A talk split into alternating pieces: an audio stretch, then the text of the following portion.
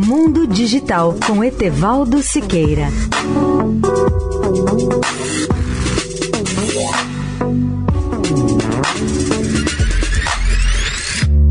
Olá, amigos da Eldorado. O grande astrônomo Carl Sagan dizia que olhar para o cosmos é contemplar o passado.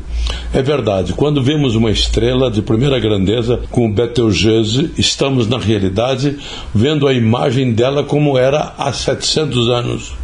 A explicação é simples: a distância de Betelgeuse até nós é de 700 anos-luz Pensem agora no que significa isso em quilômetros. Como a velocidade da luz percorre 300 mil quilômetros por segundo, a imagem dessa estrela supergigante vermelha gasta 700 anos para chegar até nós.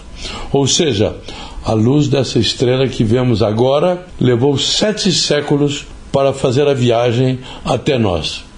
Aliás, Betelgeuse é uma das estrelas que mais intrigam os astrônomos, pois além da poeira e do gás que a envolvem, atrás dela localiza-se a nebulosa de Orion, a uma distância de mais de 1.300 anos-luz. Os telescópios tradicionais mostram Betelgeuse como um ponto de luz tão brilhante que a estrela sempre parece ampliada.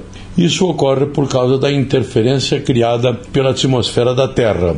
Betelgeuse recuperou seu brilho nos últimos seis meses, mas, segundo a previsão da NASA, ela deverá explodir sob a forma de uma supernova espetacular nos próximos 100 mil anos.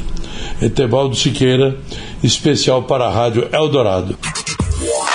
Mundo Digital com Etevaldo Siqueira.